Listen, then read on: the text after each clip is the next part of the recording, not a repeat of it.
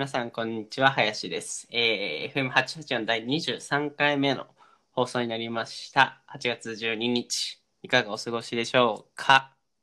えっ、とね、今日はね、あのーまあ、ずっと言ってますけど、8月に入ってからバカみたいに晴れてね、毎日暑くて暑くて、ここ、ほんと8月になってからずっとエアコンつけてますね。一日中エアコンかける、ほぼもう12日間なんで、来月のあの電気代が怖いぐらいなんですけど、さすがにね、これね、エアコンつけないと干からびてしまうぐらいのレベルの暑さなんで、昨日39度言ってましたからね、八王子市。ちょっとこれはやってらんねえってことで、はい、ずっとエアコンつけてますね。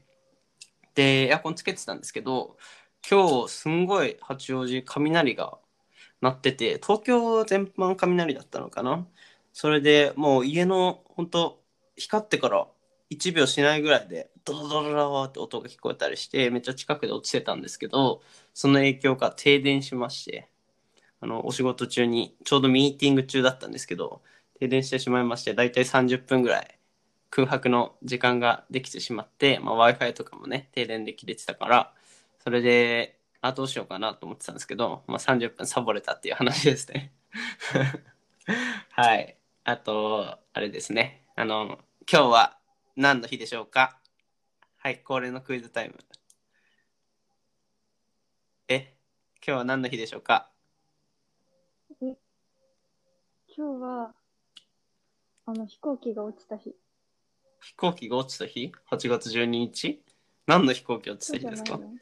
ああ、JAL? に123便？今日だっけ、うん。今日じゃないんじゃない？今日だったら多分ニュースになるでしょ？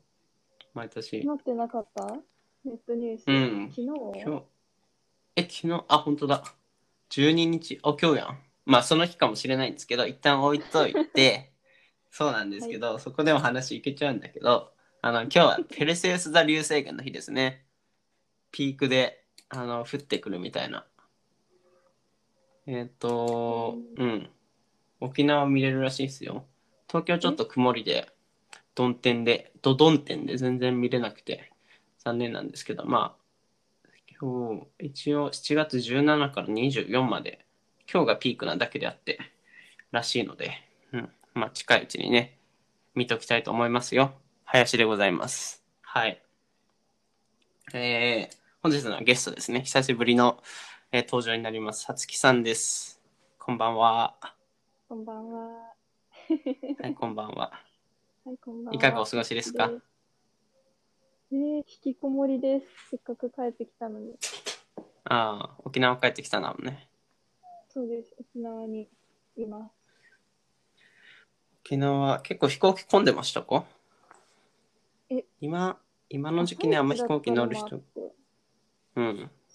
空いてて、で、あと、あの、接近しないように、うん。空いてる席に移動させられました。横がいない席に。ああ、なんか飛行機そうだよね。絶対両脇開けるみたいうん、なんかカップルとかは隣同士だったけど、な。うん。まあ、一そ人ですか？うんって言われて、そうですって言ったら、じゃあなんか横誰もいないとこの席に移動しませんか？って言われて、うん。で、まあ、前の方の席に行けたから、すぐ降りれるしと思って、ラッ移キー。動させてもらって、そう、ラッキー。あれ、ジェットスターでしたよね。そうです。ジェットスター、よかったね。両隣にいなくて。あれ結構狭いっしょ。あ、でも、うん。まあ、もともともとあれかもし人が少ないからあんま感じないかもしれない。ファーストクラスですね、実質。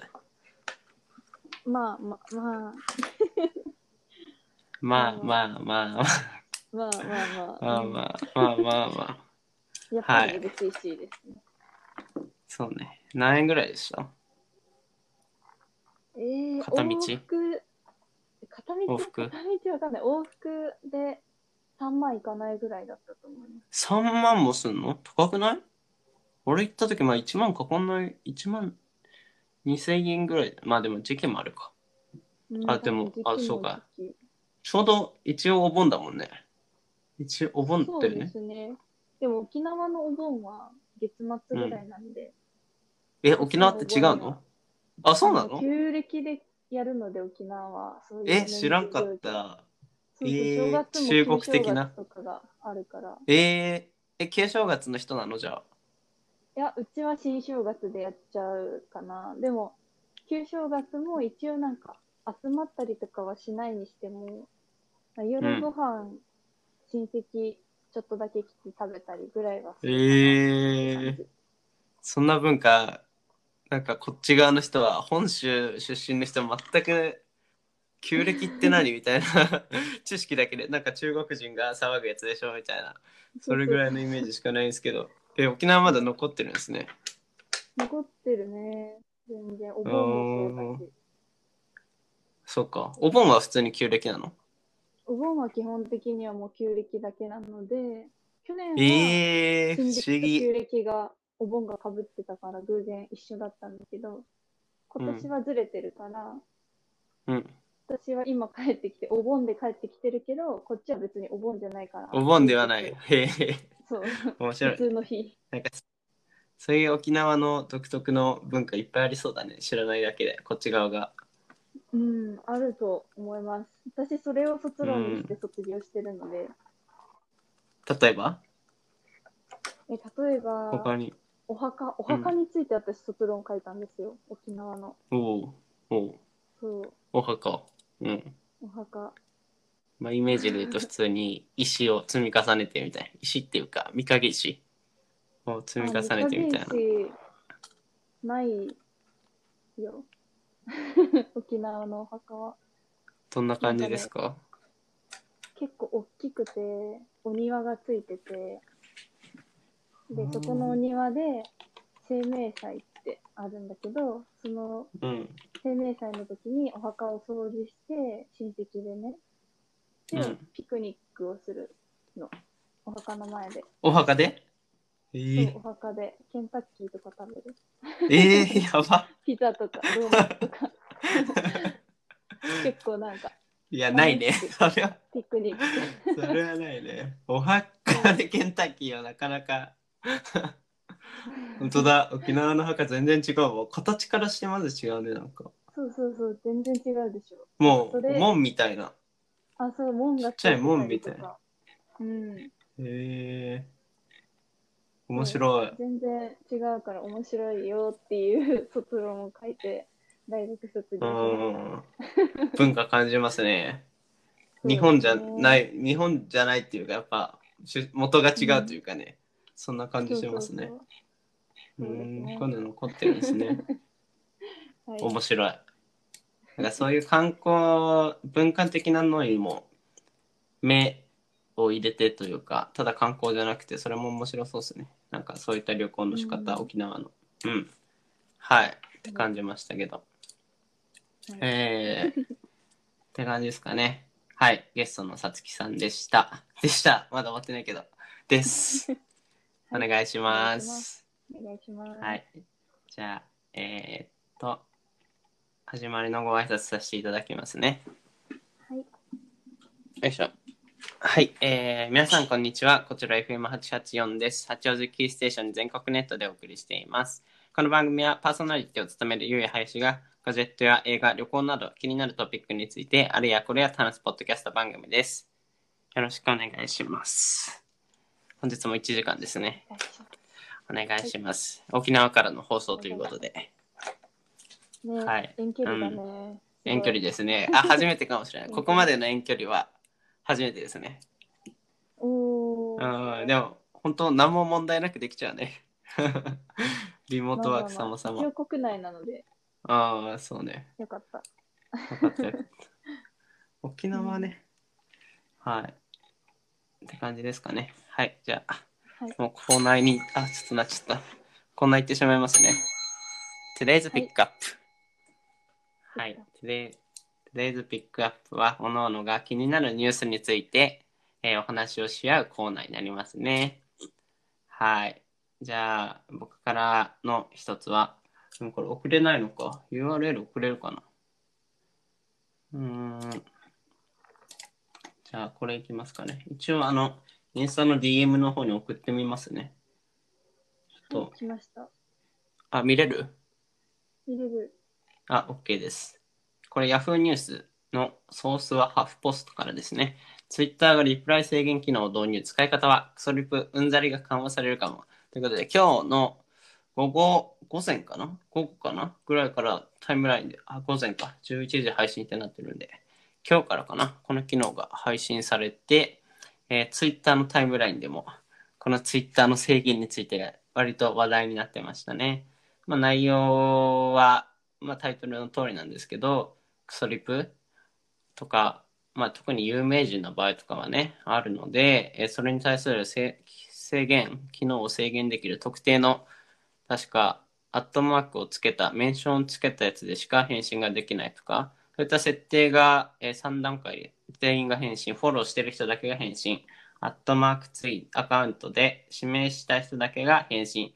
この3つから選択肢が選べるようになったらしくて、えー、っと、まあ、従来のクソリップを大幅に削減することができるようになったっていう感じですかね。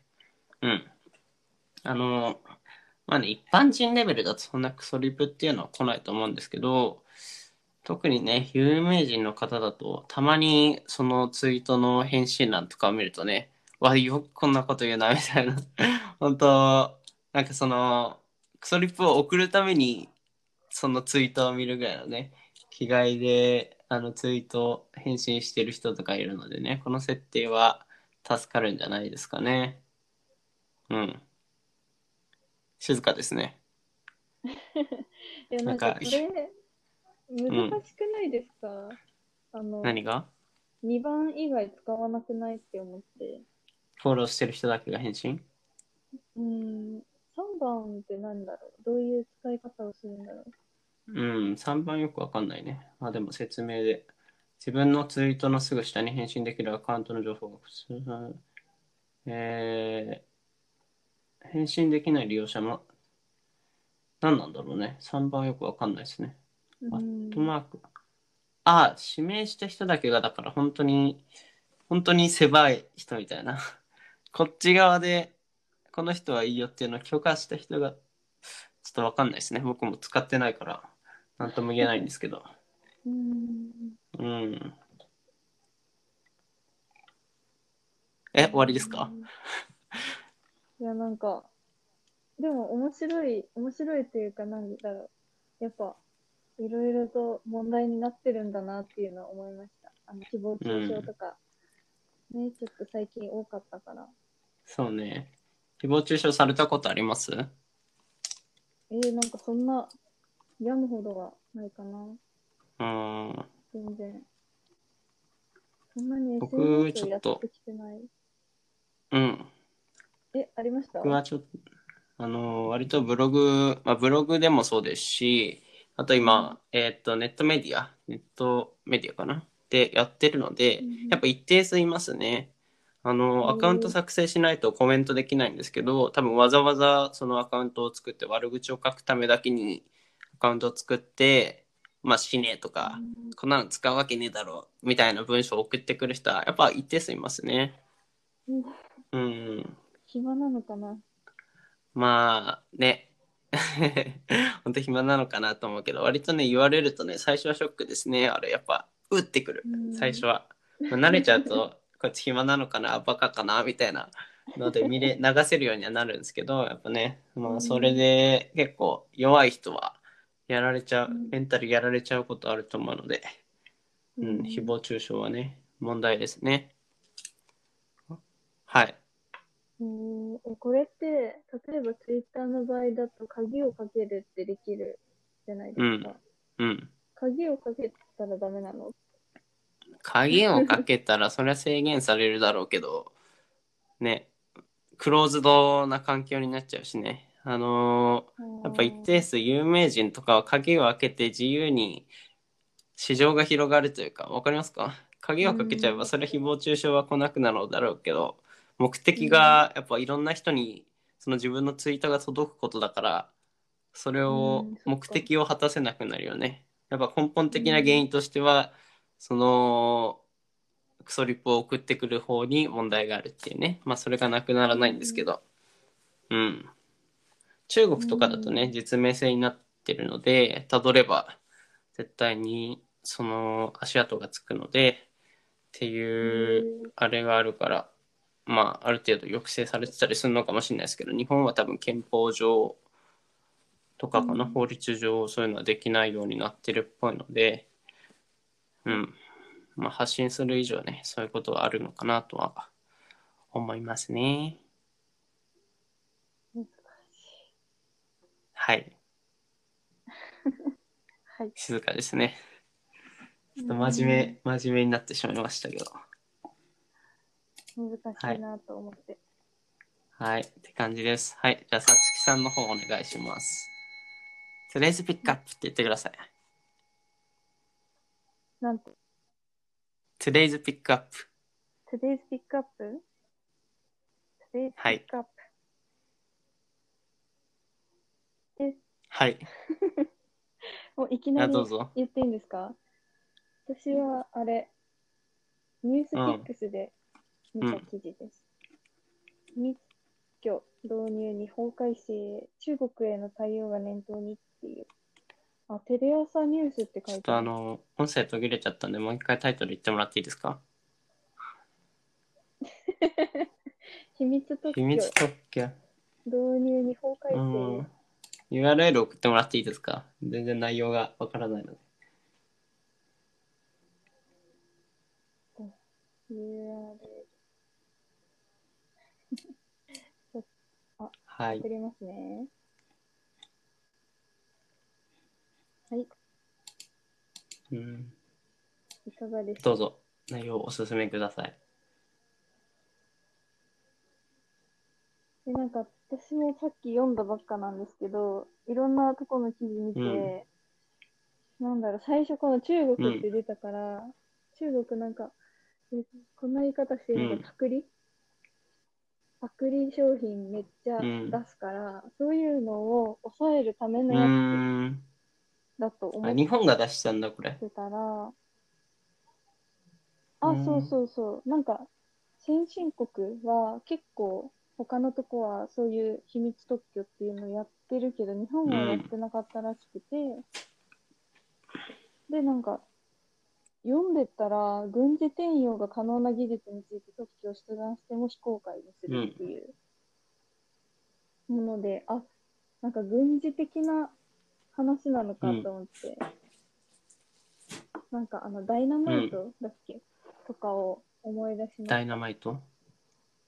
なんか、うん、本来は別に軍事用として作られたわけじゃないけど、まあ、人を殺す道具にされちゃったっていうのを聞いたことがあったから、ノーベルさんですね。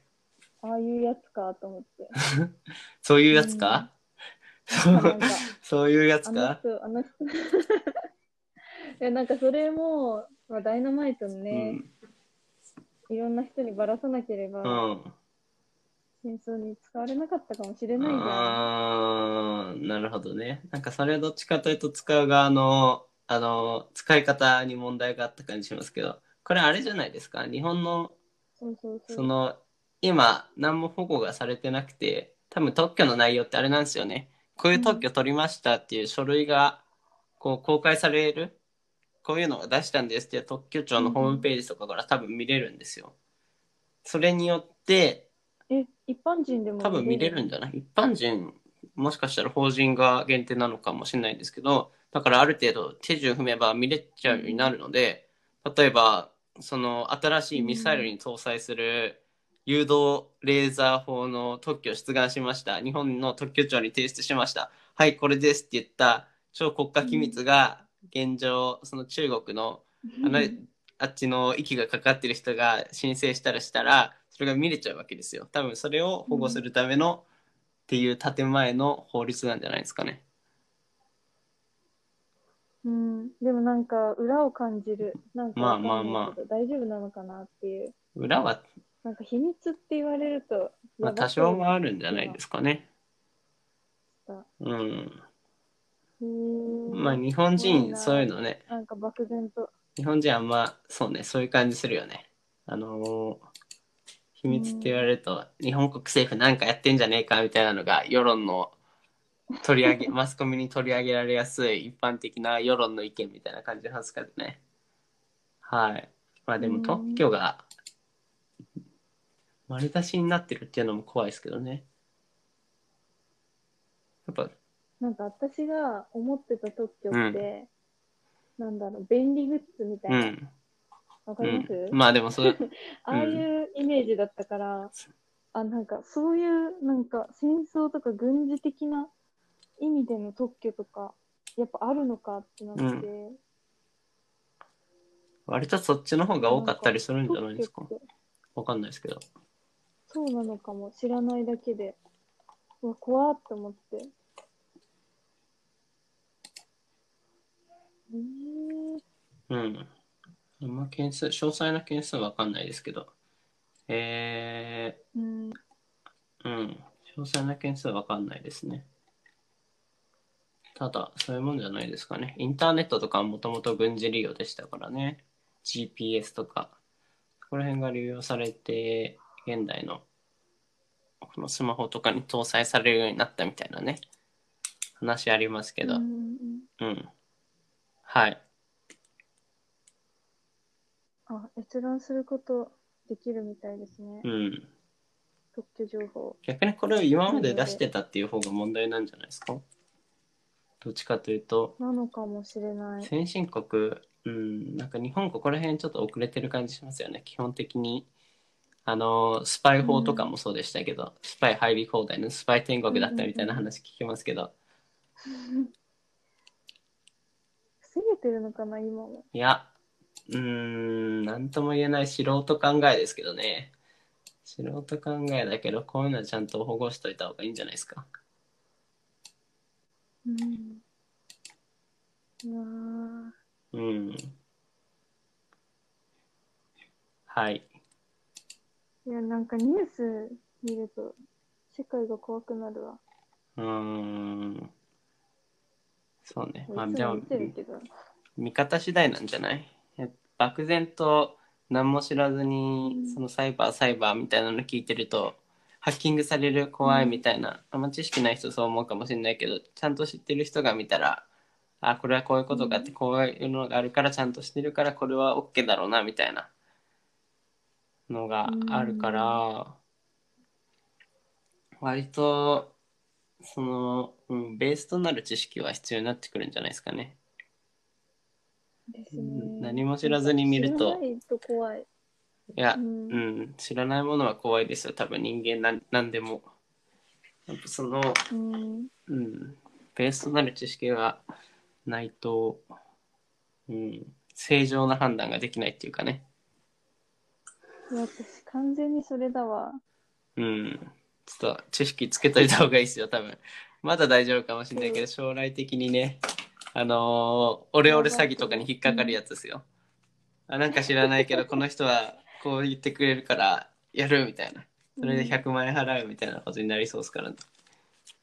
怖いわ。なりそう。本当うに。ん、実現しそうだね。やだな。うん。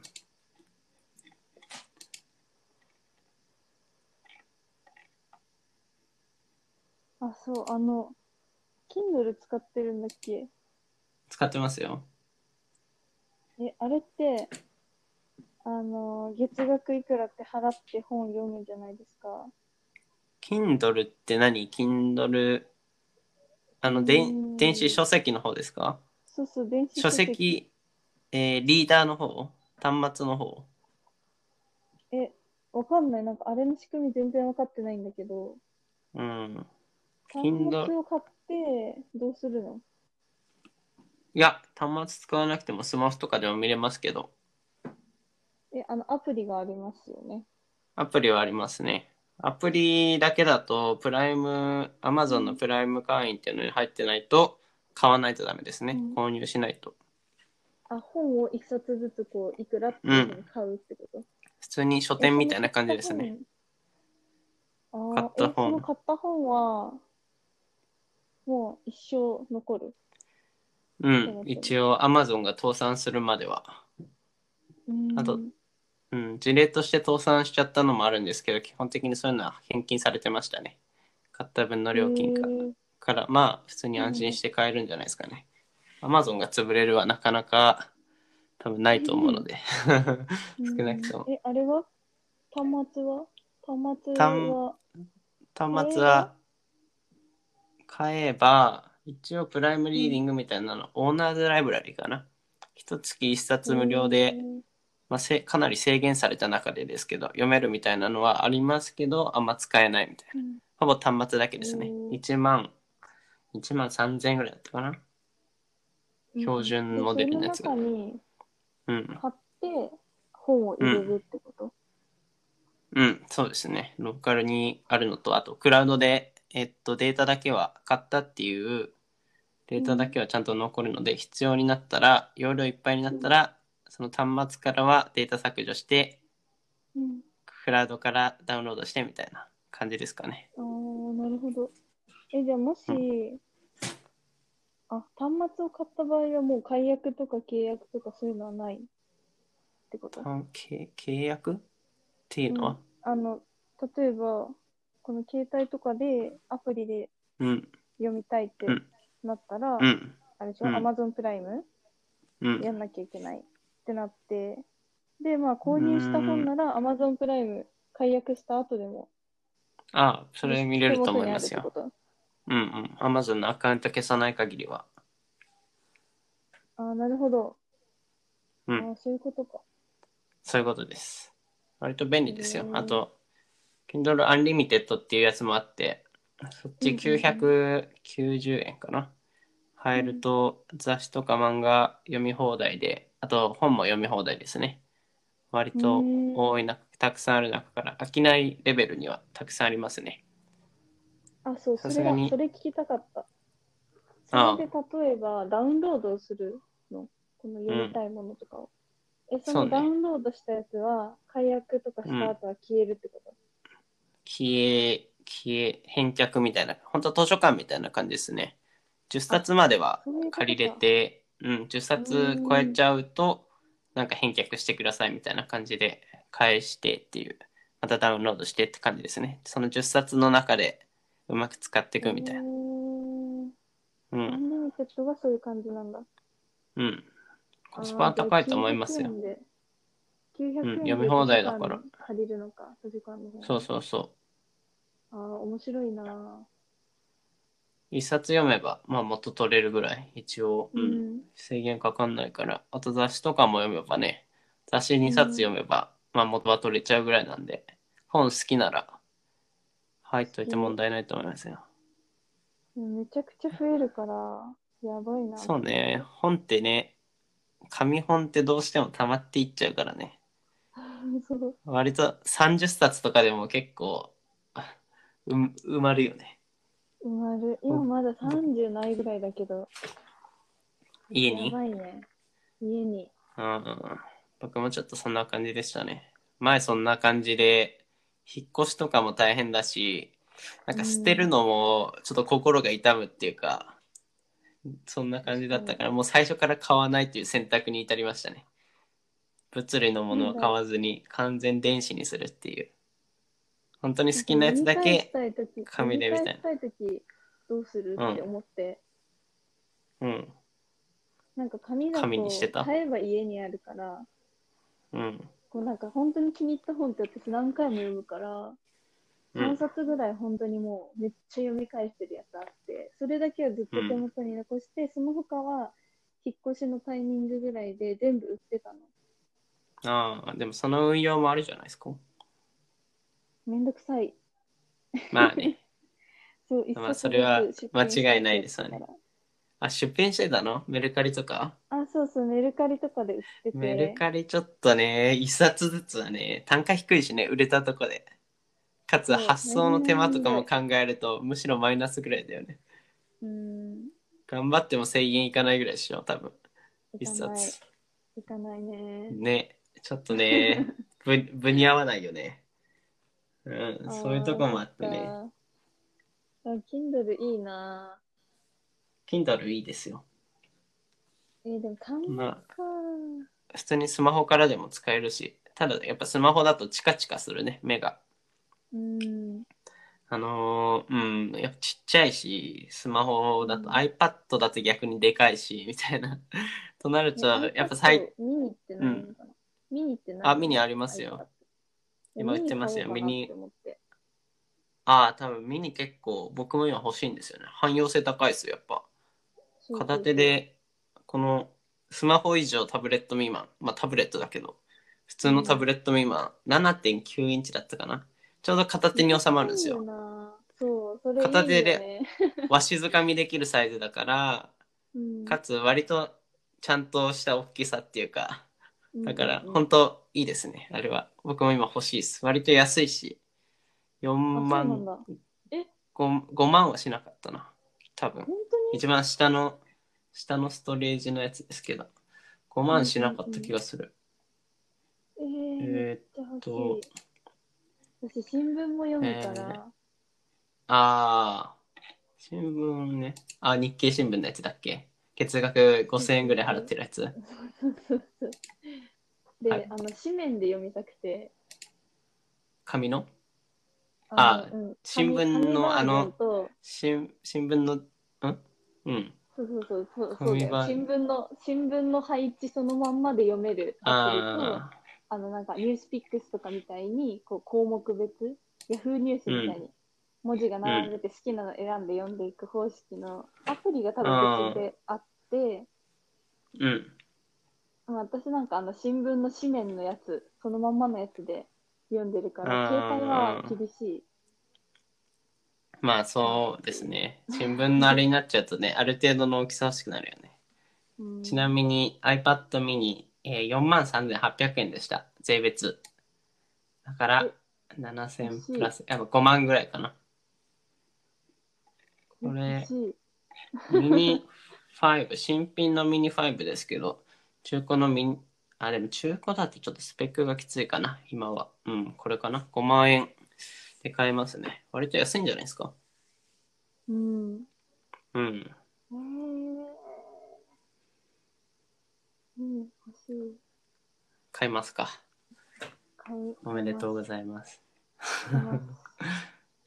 多分ミニ、ミニは今後出るのかなちょっと将来的なアップデートが、今やっぱ小型のタブレットってどっちかというと、大型のスマホに食われてる感じがあって、今後のアップデートミニ6は出ない感じがするので、今が買いだと思いますよ。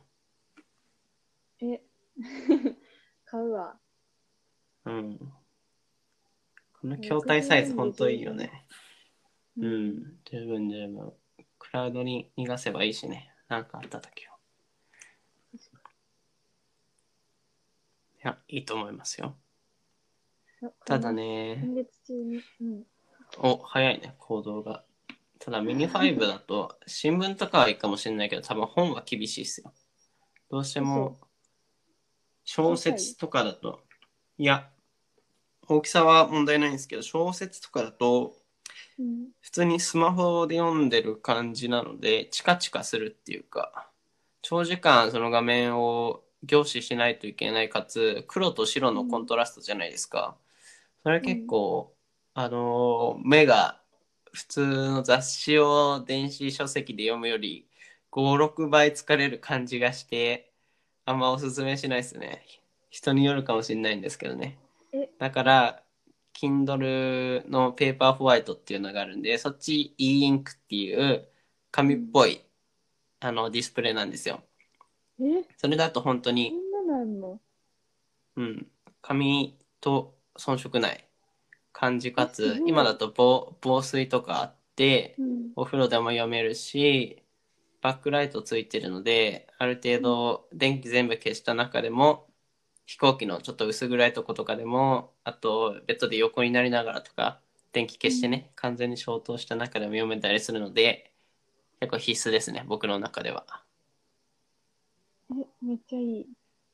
QOL 結構上がると思いますよえ Kindle ー、ペーパーえ両方買うのは嫌だな。と思うじゃないですか。うん、と思うじゃないですか。あると便利なんですよ、これまた。えー、1万日記読めないの？Kindle にで。経、日経はどうかな。頑張れば読めそうな感じはするけど。週刊誌とか読めるのか、ニュース系の。あ、週刊誌とか読めると思いますよ。普通に Kindle に入ってるやつだったら全部読めるので。あ、うんだな。日記諦めようか。日経高くない ?5000 円でしょ月。うん、あーでも面白いんだよね。まあ面白いのはうん違いないですね。クオリティが違うよね。そうだね。結構なんか新聞読むの趣味みたいになってる部分あるから。うん。ななんでこんなに私物知らないんだろう。こんないろいろ読んでるまあ特化してるんじゃないですか。一つ強みがありますからね。Kindle Paper White、えー、13,980円。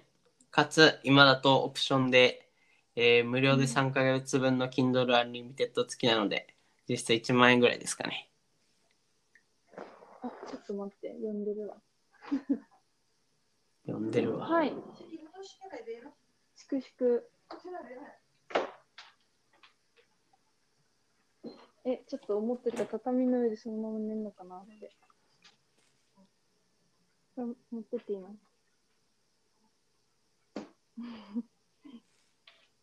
いきなり呼ぶからゴキブリ出たのかと思ったんですけど。よいしょ。ゴキブリ出たんですか？ゴキブリは出てないけど、毛布はいらないかな。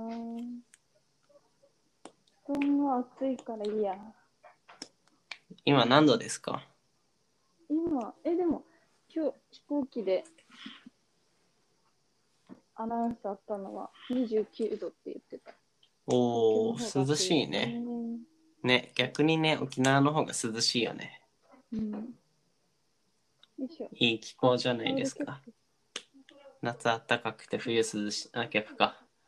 冬暖かくて夏涼しいってやつ。冬あったかくて夏涼しい。あ、確かにそうかも。うん。割と理想的だね。日差しが、日差しが痛い。ああ、気温とかじゃなくて。紫外線が、みたいな。うん。変化あんのかな？東京都で。あるか。多少南だもんね。ああ、あるかなあるか。あるかな鉄道に近くなるし。東京も痛かったけど今日。ありがとうございます。やっぱピリピリする感じありますよね。夏の日差しは。そうそうそれ肌が本当熱フライパンで熱されてるかのような。そうそう、痛い肌、皮膚が。えうん。だから長袖で生活しちゃうんですよね。うん。長袖の方がいいですね。未来早く白いからね、痛そう。いや、僕焼けないんですよ。焼けてんのかな？多分焼けてる。赤くはならないしあ、ならない。なんないなんない。一回もなったことない。やばい。やっぱ なんなのそれ。跳ね返る。ね、体質なのかな？いや、多分多少黒くはなってるんですよ。T シャツのこの袖の部分と焼けてない部分と比べると明らかにあの茶色くはなってるので。おやすみなさい。おやすみなさい。おやすみなさい。鍵両方し両方閉めた。鍵。うん。うん。あ、見えないよ。え、大丈夫、大丈夫。取れた、取れた。でうん、オッケー。じゃあ。はい、おやすみ。おやすみなさい。え、ごめん、ごめん。おばあちゃんでした。おばあちゃん。噂のおばあちたゃん。声声入ってた、おばあちゃん。元気いっぱいのおばあちゃんです。急に呼ぶからびっくりして。何歳ですか？おばあちゃん66歳です。あ、若いね。66? うちのばあちゃん多分80とか超えてますよ。だいぶひいおばあちゃんが早いね。85ぐらいかな。ひー。ひーいるんだ。ひいおばあちゃん隣に住んでます。なんか、その、循環が早いね。一世代の。そうそうそうめっちゃ早いね。うん確かにトントントントンってくるね。みんなだって19とか20前半ぐらいで。子供早いね。時代かな。時代、沖縄っていうのもあると思う。うーん、早いよね、明らかに。20後半にはなんないと産まない感じがする。うん。みんなもう2人目だよ。ねえ、そう。やばいじゃないですか。一人も産んでないですよ、さつきさん。そう、私ね、日本の出生率を下げてますよ。大丈夫？って心配されてます、友達から。何？子供産んでなくて？いや、なんか、え、なんなんだろう、一生一人で生きていくつもりなの？みたい 早いね、その話が。30前半とかでする話じゃない、それ。な。そうそうそう。いや、でも確かに2児の母だとそういうふうに見えるんだと思。いうやー、でも23って全国的に見たら、ちょっと早すぎる、あのね、うんできちゃった婚かなレベルだよね。うん。いや、うんまだ良くないっていう。うん。まあ、田舎の方は早い感じはしますけどね。うちの地元も割と、えー、まあ、ひなんていうかまあ、もちろん人によるけど、18とかで2児の母とかいましたよ。まあ、それは特殊な例かもしれないけど、えちょっと、うん。うん。田舎こそ、田舎ほど早い感じはすえる。ー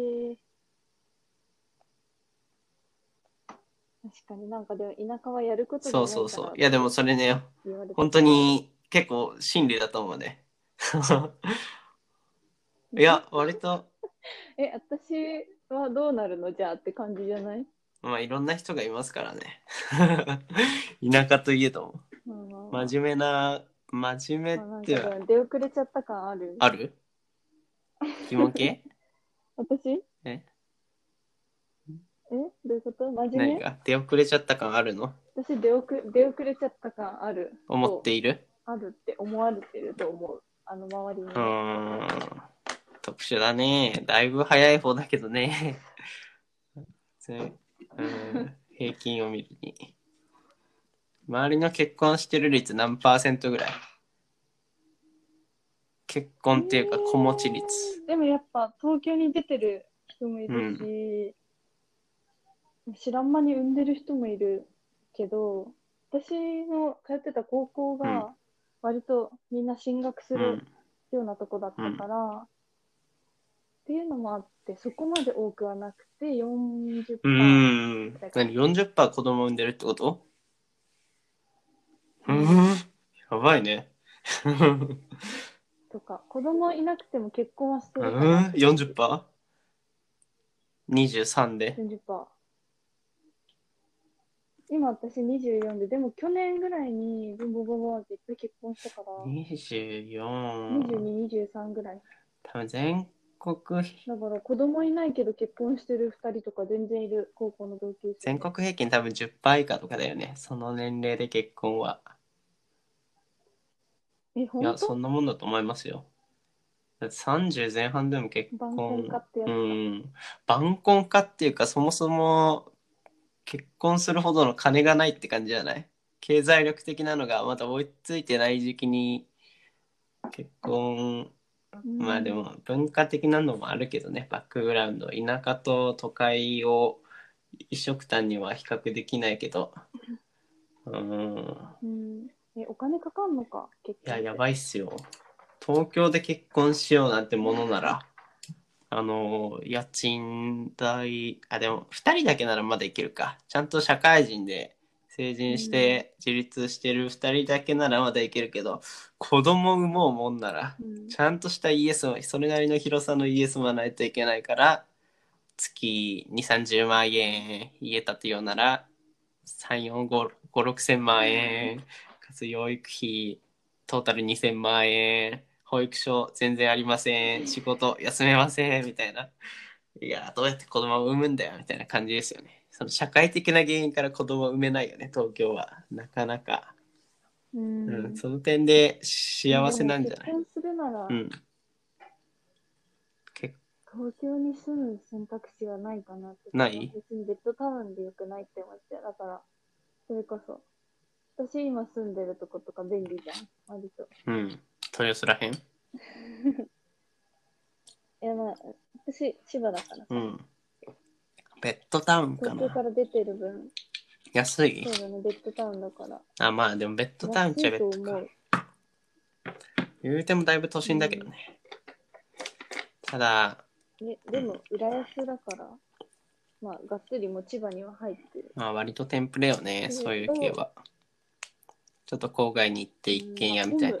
うん電車が。うん、そうそうそう。それで満員電車でしょ？通勤が大変だよね、本当に。ちょっと昔前だったら、あ、でも、そう、満員電車に毎日朝も帰りも満員電車に揺られてくたくたになって帰って狭いその都心のワンルームで子供育ててみたいな感じは大変だった感じがしますけどね。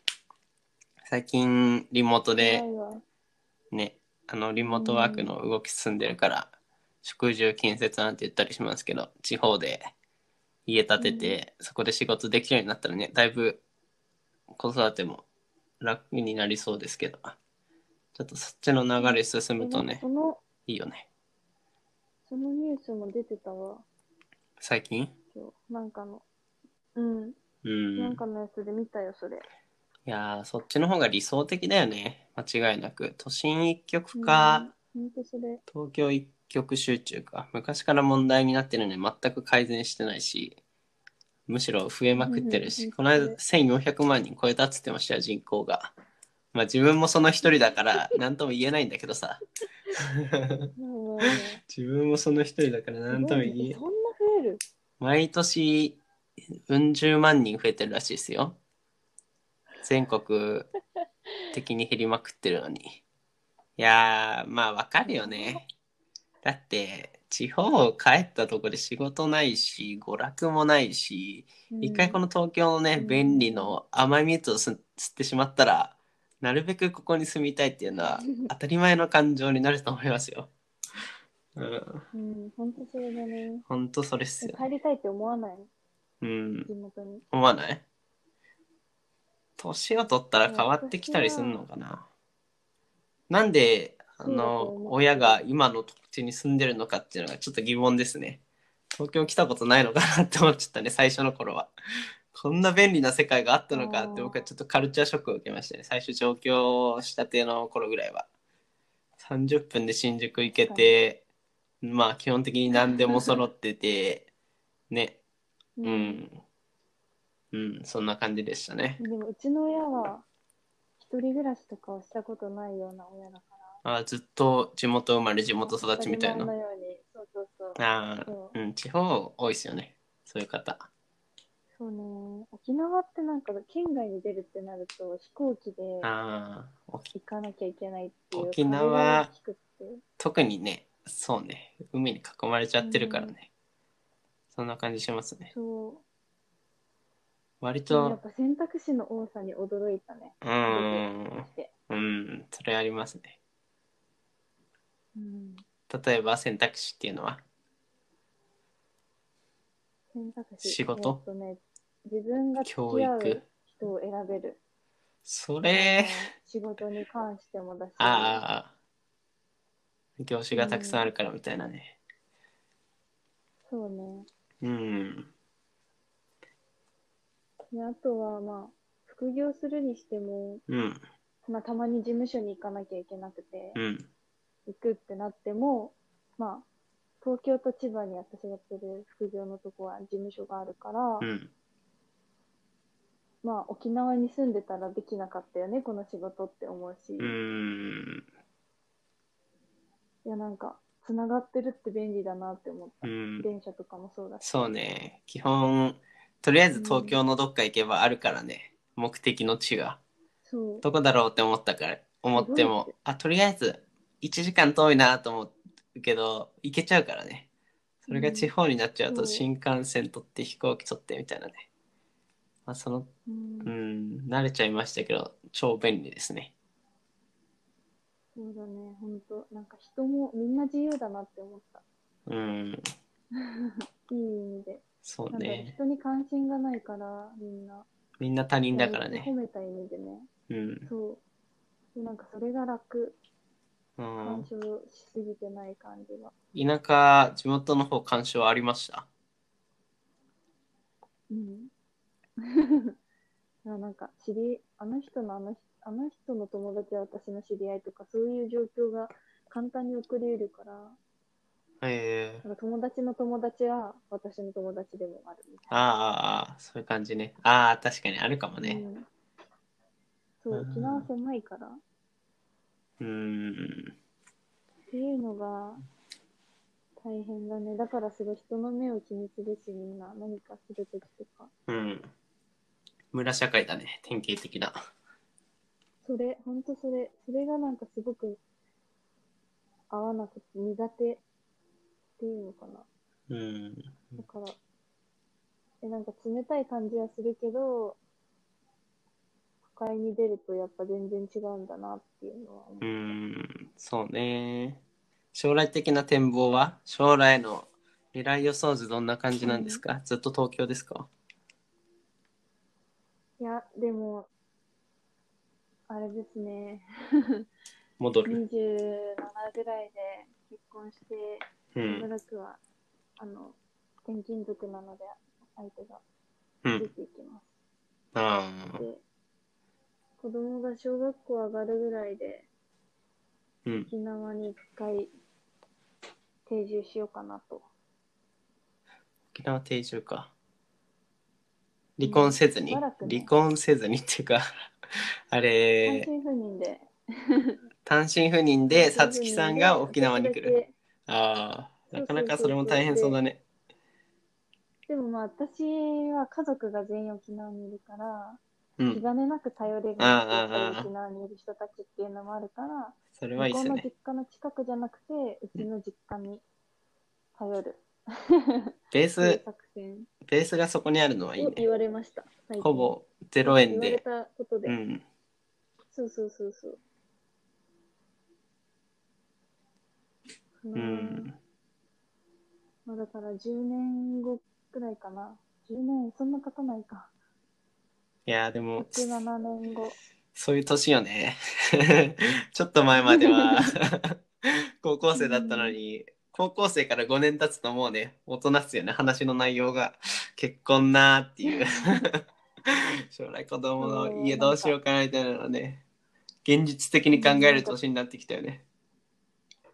難しいね。なんか今が楽しければいいっていう付き合い方ができなくなったうん。そろそろ僕が怖いとこなんですけど。考えるのっていう。うん、女性も男の人は本当に大変だと思う。金金じゃんと。あまあ人に言える、まあ、一概には言えないけど年収がみたいなさ、あのーうんうん若々しき頃の好き嫌いだけで付き合ってた あの青春な感じじゃなくなってしまうからちょっとね、うん。怖いよね本当め確かにこの年齢からうそんう始まってくるよね。にしてもフリーターとは付き合いたくない。ようね。ん。どんどん 物差しで人を評価し始める年になってきましたよ。いや怖いもんだ。うん、しょうがないよ。いやあちなみに年収何円の人とあ条件ありますか？その付き合うみたいな結婚するみたいないや、別にそんなないけど、やっぱ、あの、財布の紐は硬い方がいいなって思うのと、うん。あの、浪費家とかはちょっと困るけど、うん。まあ別に、あの、こだわりがあるものとか全然買ってもらってもいいし、いいんだけど、まあなんか、なんだろうな。年収いくらっていう明確な金額はないけど、ちゃんとした仕事してる人がいいな、やっぱうり。んうんうん。違いないですねそれはね。バンドマンとか嫌っすよね。なんかあったよねその言葉。うん。バンドマンなんだっけ 3B だっけ？美容師、あバンドマン、美容あ師、美容師。あと、バー。なんだっけもう一個バーテイバーテンダー。バーテンダーか。ううんそうかも。そうね。なんとなく嫌な理由が。ううん。美容師はいいと思いますね。ちゃんと割としてるし。うんうん。まあねバンドマン 将来性ねえなってなっちゃうよね。確かにね。うん。ワンチャンがワンチャャンすぎるよね。ン当たったら爆発的にすごいかもしんないけど。ほんと一握りだしね。そうなるとうん。公務員にベクトルが向いちゃうよね。どっちかというと。堅実性っていうね。うんに向いちゃいましたね。うん。公務員ですね。そうですね。自分がまさかね、もっとなんかチャレンジャーな人がうん自分の好みだと思ってた。子供の頃はね、みんな思うんですよね。いや、なんか、社会って嫌だな、みたいな。なんでそんな大人になるんだろうと思ってるんだけど、それが自分自身だって気づいてないんだよね。将来の自分自身だっていうことにね。そうそう。それに気づく年になってきましたね。20前半は。やだなぁ もっと無邪気でいいな。今後ますます加速していきますからね。本当に。怖い。この人と付き合って価値あるのかな？メリットデメリットでさらにメリットデメリットで話をするようになってきてみたいな上上だけの付き合いになってきてっていうそれしたもん。いつ？これから、これからどうしていくかっていう話を。えっ、とね、10、10日ぐらい、10日ぐらい。としたって何が？誰と？あカレピッピと？そうそうそう。うん。あそれでなんか喧嘩になってみたいに言ってたやつ？いや、なんか別に喧嘩はしてないんだけど、うん。なんか議論というか、うん。結構いろいろ話してて、うん。いや、なんかこっからね、別にダラダラ付き合っててもお互いね、良くない。うん。うん早く結婚したいとかお互いないけど、いつかは結婚したいっていうのはあるから、まあちょっと真面目なお話をみたいな。そう、この人じゃないって決めるなら、今じゃないっていう。うんそうね。今ずっと付き合ってね。5年後とかにやっぱやめました。ちょっと辛いよね。そうそうそう。で、なんか、女だし、賞味期限切れるよとか言われて、30ぐらいになったら、男目線でね。誰に言われたの？カレピッピあそうそうそう 確かにそうだなって思って。いや、そうかも、そうかもしんないけど、それ、彼女に言うってなかなかやばいやつじゃない？い言ってくんの。そう、結構ね、はっきり結構やばいやつじゃい？ないそれ。結構地雷、地雷男な感じしますけどね。ちょっとね、やばいんですよ。うん。そう。いや、だから、なんか、そのタイミングで私もなんか、フリーになるぐらいなら今がいいっていう。うん、そうだね。だいぶ分水嶺感あるね。まあでも、どうすんだろうと思って。うん。ね、これでね、ずっともうこっからも一緒にいるっていう決断をすると、ってことはもう考えなきゃいけなくなるわけじゃん。いろいろなことを。うんそうですね。将来に向けてをね、一緒に。そうそうそう。うん。ってなった時に、もうここで私に別れるっていうか、続けるっていうかで、まあ、別れるって言ったらそこで終わりだけど、続けるって言った瞬間に、うん。将来に向けてもう動き出さなきゃいけないことになってて、うん。なんか自分で自分を追い込んでいくスタイルなんだって私は思ってびっくりしたんだけど、自分に？で、なんかね、ね自分で言ってきたの。もうここあ、あっちでが？続けるあっっていう発言を、そうそうそう、自分がしたら、もう動き出さなきゃいけないから、ちょっと考えああ、ああ、なんか受験勉強でここに合格するって明言しといてみたいなやつ。東大に俺わかるみたいな言ってね。うん。追い込むみたいなのありましたけど、それの結婚す版。結、そう。いや、やばいやつですよ、それ。普通に。シンプルにやばいやつですよ。なんか、そう、思考についていけなくなっちゃって、あーとかって言ってたら、いやーうんお遅かれ早かれ絶対ボロ出てくるよ。あのー、うん子供産んでからとか、もう多分、それ多分根本だから、なかなか変わらないから、ずっと、その偏偏頭痛を持って生きていかないといけないと思うよ。またこれだっていう。痛い痛い痛い痛いって子供いるのに痛い痛い痛い痛いってもうなんかねいう。うん。もうすでに5、6回それやってるから、どうしたっていや、だからうん。いい人っていいよね。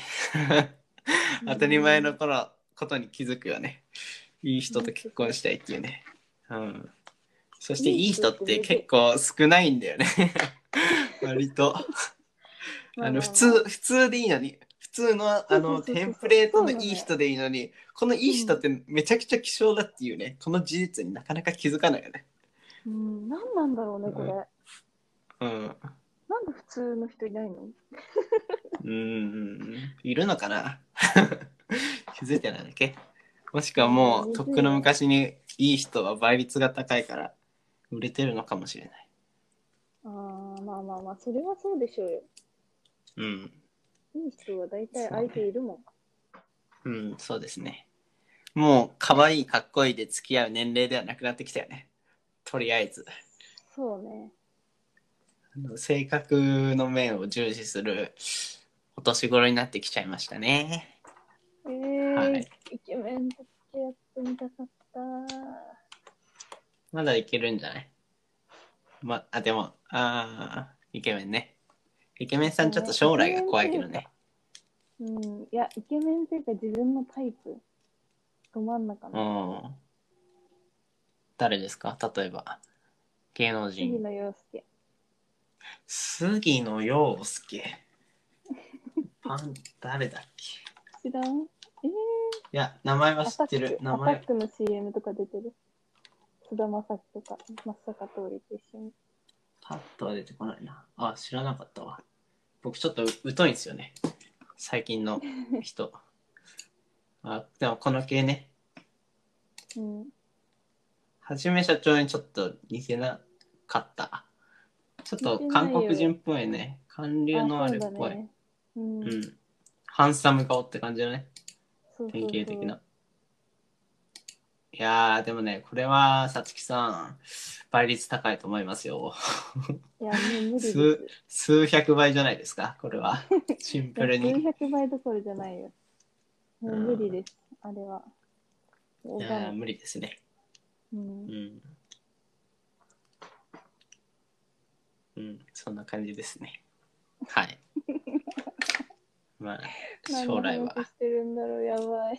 思思いやられますけれども、うん、まあ堅実な人とね、堅実でしっかりしてて、変なことをしなくて、かつイケメン可愛いだと、なおのことよしっていう感じですかね。ハードル高いや、うん、そうね。この条件ってめっちゃ簡単そうに見えてめちゃくちゃね、ハードル高いんだよね。学歴とか、そういうのは一旦置いといても、なかなかこの条件に合う人っていうのは少ないっていうところですね。社会の難しさを知った20代前半のそんな夜でした。はい。隣のやつうるせえな。絶対これパーティーしてますね。男子学生ですか？男子学生ですね。治安悪いんですよ。すんごい悪そう。入居日からもうどんどんどんどん壁壁にハンマー打ってさ多分釘かなんか打ってて。しかも隣の部屋の僕に何の連絡もなしにね。ずっとどんどんどんどんやってえー、うん。ちょっとね怒鳴り込みに行きたいと思いますね。近いうちに。金属バット持弱って。そう。やられてそう。ああもう金属バット持ってピンポンピンポンピンポン。すいませんうるさいんですけど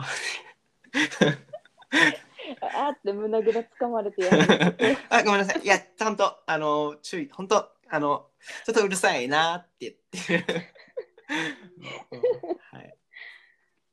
だからもう、僕は頭を使って付箋で、うるさいってドアに貼貼るようにしてますね。もう平和的な解決。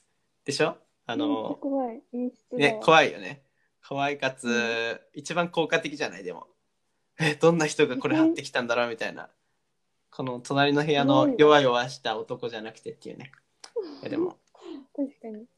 一番の加害者側が悪いですからね、音を出すね。はいはい。はい。はい。って感じですかね。うん。いやでも治んないんだよね、それやっても。え、本当にやったの？やったやった、一回やった。えー、え、大家さんに言えばいいじゃん。そういうのって大家さんいや。が仲介してくれるんじゃないでもね、大家さんも、なんか大家さんっていうか、その仲介業者を通しての大家さんになるから、対応も遅いし、対応したとしても紙ペラ1枚、あの全員の、全部の、あの、何号室に、ああれ、ちょっとうるさいですみたいなね、注意してくださいみたいな、うん。そのめちゃくちゃ軽いやつだから効果ないんですよ。だからもう直接うるせえってやった方が一番効果的っていうね。うん。怖いわ。平和的かつ効果的な解除方法ですね。響かなさそう、そういう人は。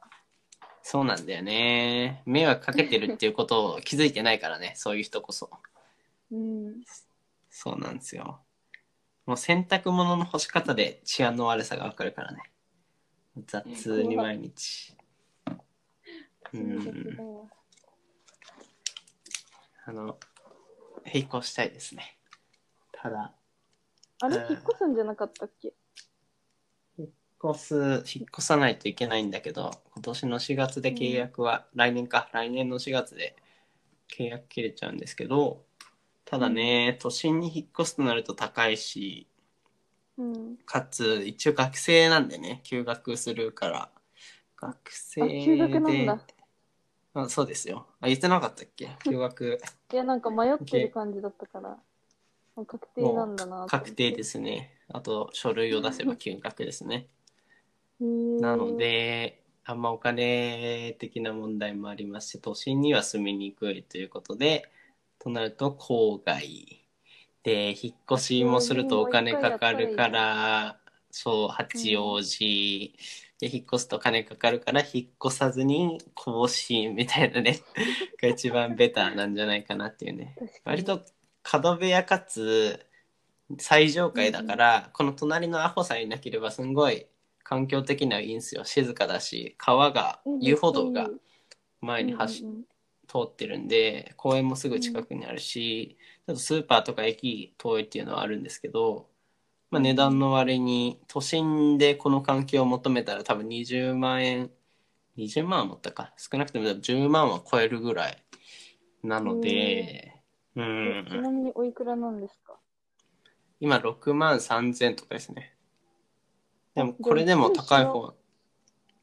うん。でも八王子だとだいぶ高い方なんですよ。これでも多分ね、都心で、都心で、えー都心のどこかにもよるけど、23区内のでこのクオリティを求めようとすると15万ぐらいですかね、多分。うーんうーん、だいぶ家賃差は、本当駅一駅でだいぶ変わりますね。から今の僕の経済水準を考えるとこれが限界ですかね。一番の最適解。高いんですよ。本当バカみたいに高い。東ま京あ。早くあれだから、会社が郊外に出すから。いいね、それね。家賃全部た？と。いや、えっと、3万負担してくれるかな、基本。3まあでも3万負、担してくれでかいね。うん。もうなんかう、ん。あれだね、田舎の家賃ぐらいで住めるから。うん、そうだね。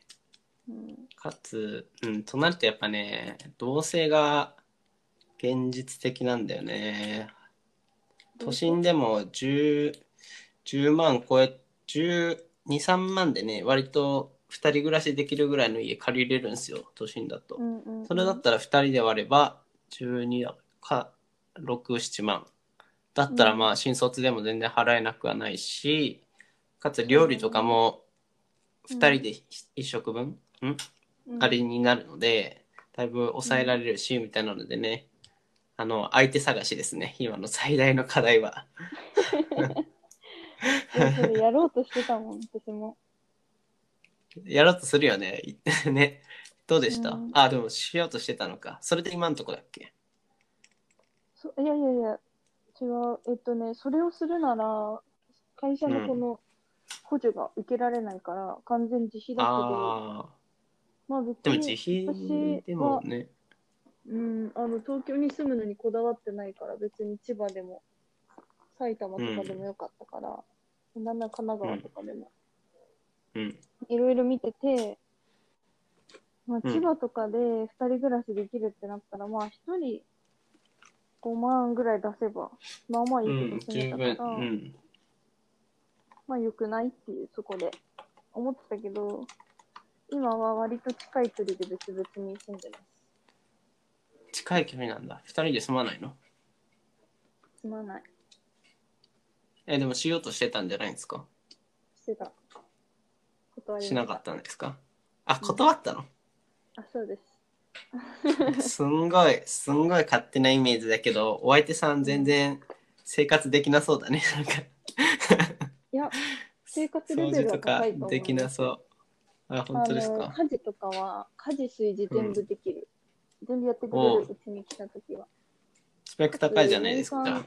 そう、年間120万とか貯金するタイプだから。120万。すごいね。何歳？ため？同い年。うん。え、国年間公務員で120万。あー、強いね。そう、国家公務員で航空系だから特別手当降りるし、航空系の航空、関あ係、あれって言ってたね。あそうそうそうやってる。成田ですか？えっと、今、羽田ですね。うん。えー、強そうだね、それはね。手厚い保護がありそまあ、そこまで月収は確かに高くないけど、まあ、退職金とかもでかいだろうし、う。ね、続けてれば安泰だね。そうそうそう、そんなじゃあ結構いいいい彼捕まえてんじゃないですか。まあ、ちょっと変だけど、うん。その見方を変えると、見方を変えるっていうかね、その汚い見方をすると、割とスペック的には、そうね。うん。非常に高めの。うん。うん。うまく使えばいいかもっていう。そうです、そうですそんな風ね。には思ってないけどね。いやいやいや。結婚するんですか？予う定。このまま割とねはしないといけなくなると思いねます。さっきも言ってましたけど、そろそろ腹を据えて、ね、あの、結婚しましょう勝手に吸い始めてる？うん、腹を住み始吸いてるみたい。腹を吸いああっちが？始めてる。そう。あっちが？え？ああ、ああ、向こうが。そうか。お前もついてきてくれよ、タイム。まあ、まあまあまあ、確かにそうかも。まあまあまあまあまあ。うん。そうですね。じゃあ割と、その、軌道には乗り始めてる感じですね。早いんじゃないですか ?20、24って結構順調なじゃまだまだないですか。、まだまだですよ。まだまだ。まあまあまあ、あと数年はあるだろうけど、ちゃんともう地盤は固まりつつある感じ。ダンさんとかと比べるとね、ゼロゼロですから。むしろ地下ぐらいですからね。いやー、でも、あの、話した感じですけど、あれは彼女できないですね。なあ、本 いやー、できないと思うよ。話、うーん、あまあ言うても2、3回しか会ってないから、全部は分からないですけど、まあ、めちゃくちゃモテはしなそうでしたね。まあまあまあ、超モテるっていうタイプではないだろうけど、うん。別になんか、特別彼女できない感じには見えないなって思ったけどね。う別にん。清潔感ないわね。けでもないし、うん。割とああいうのでめちゃくちゃ可愛い彼女を連れてる人とかたまに街で見かけるよあ、そね。うそうそう。お前がうんみたいな。釣り合ってるそれ。あるから。いやいやいや、まあ思うじゃないですか。うんただでもそういう人で多分中身がすげえんだなとは思うけど、うんダンさんはどうなのかな。あのー、さつきさんへの対応を見てるとちょっと将来が 他人だから心配になりましたけどね、多少は。うん、本当に言っちゃいそう。初初見の人とかに、初見の女性の方とかに。おばさんみたいですね。服装今日、おばさんじゃないですかとか言わないか言わないよなさすがにな言わないんじゃない？言わないと言たわないとは信じたいけど面白いんじゃないかなっていう受けを狙っていきそうでめちゃくちゃ滑ってっていう多分そういう失敗したしてきてる気がするんだよねなんかなんとなくうんなのかなえー、不安。大丈夫かなダン。いや心配になる。ーでも。ハンさんね将来まずまず1年後どうすんだろうね結局確かに。え、しゅ就活の話聞いてない全然。続報は聞いてないですよ何も私も聞いてないからなうわかんんないわ。そうねいや、でもなんか就活もな、いや、謎にとか言っちゃあれだけど、謎に強気だもんね。うんうん謎の自信持ってるよね彼ねうんうん。まあ、いいと思うんだけど、別に自信があるのは。うん。そうね。それをうまく転化できればね、就活の方に。そうそう。はい。なんか一応、一応締めといていいですか？はい。閉めるんだ。うん。一応、はい。今回も FM884 をお聞きいただきありがとうございました。番組に関するフィードバックは、えー、F、シャープ FM884 をつけて Twitter でつぶやいてください。この配信は YouTube、Apple Podcast、Spotify などで聞くこともできますので、皆さんお好みのメディアで作業用 BGM としてや移動時間にも楽しんでいただければ幸いです。また、ブログ、インスタグラム、ツイッターなど各種 SNS でも発信しておりますので、そちらのチェック、登録の方もぜひよろしくお願いします。はい。えーでは、さつきさんでしたね。久しぶりのさつきさんでしたけれども、ありがとうございました。ありがとうございました。最後に一言、どうぞ。社会って難しい。ありがとうございました。さよなら。皆さんまたお会いしましょう。